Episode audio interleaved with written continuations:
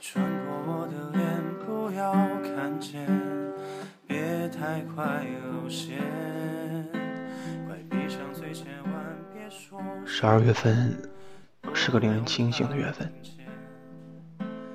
它会用温度告诉你，哪些人会让你更温暖，哪些人会令你更寒冷。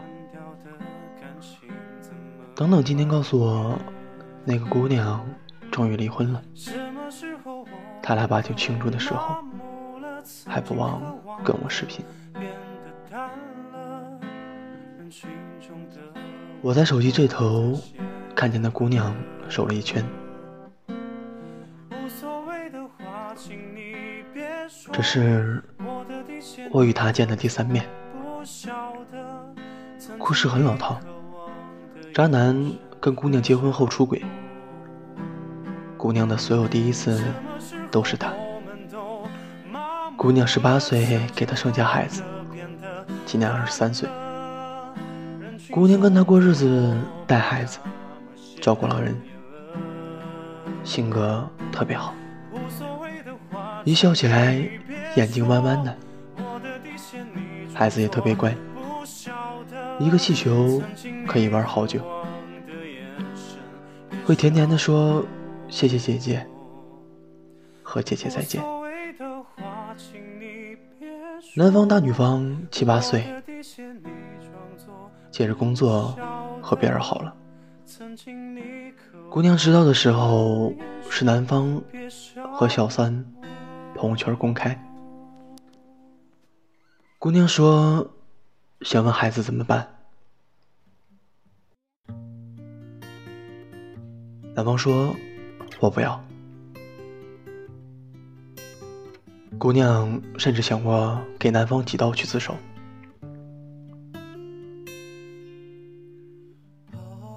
我一直记得姑娘问等等：“我认真了，我错了吗？”可很多事情是徒劳无功的。你很用力的去维持感情，对方却和你想的不一样。一个人策划着未来，一个人策划着伤害。坏了的感情，就像坏了的牙齿，不是你不拔掉它就会变好。常常想，我是那个姑娘，我怎么办？等爱透了，却发现身边人变心了。别说要活得更漂亮那种鬼话，有感情含笑带来一系列的灾难，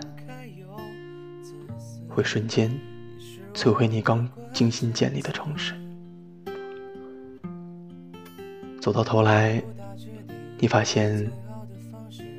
自己一无所有。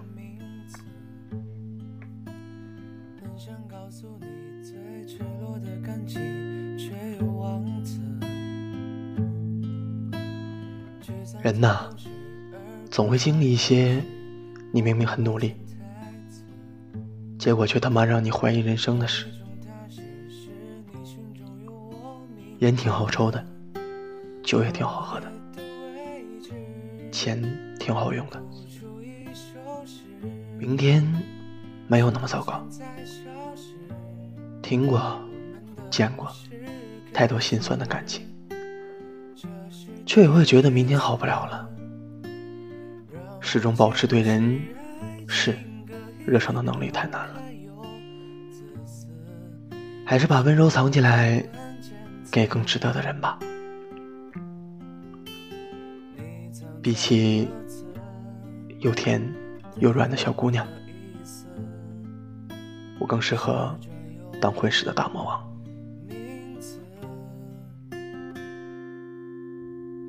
落叶的位置，谱出一首诗，我们的故事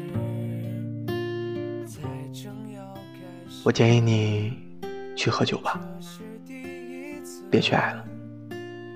因为在酒里，不是死就是活，但是在爱里，你既死不了，又活不好。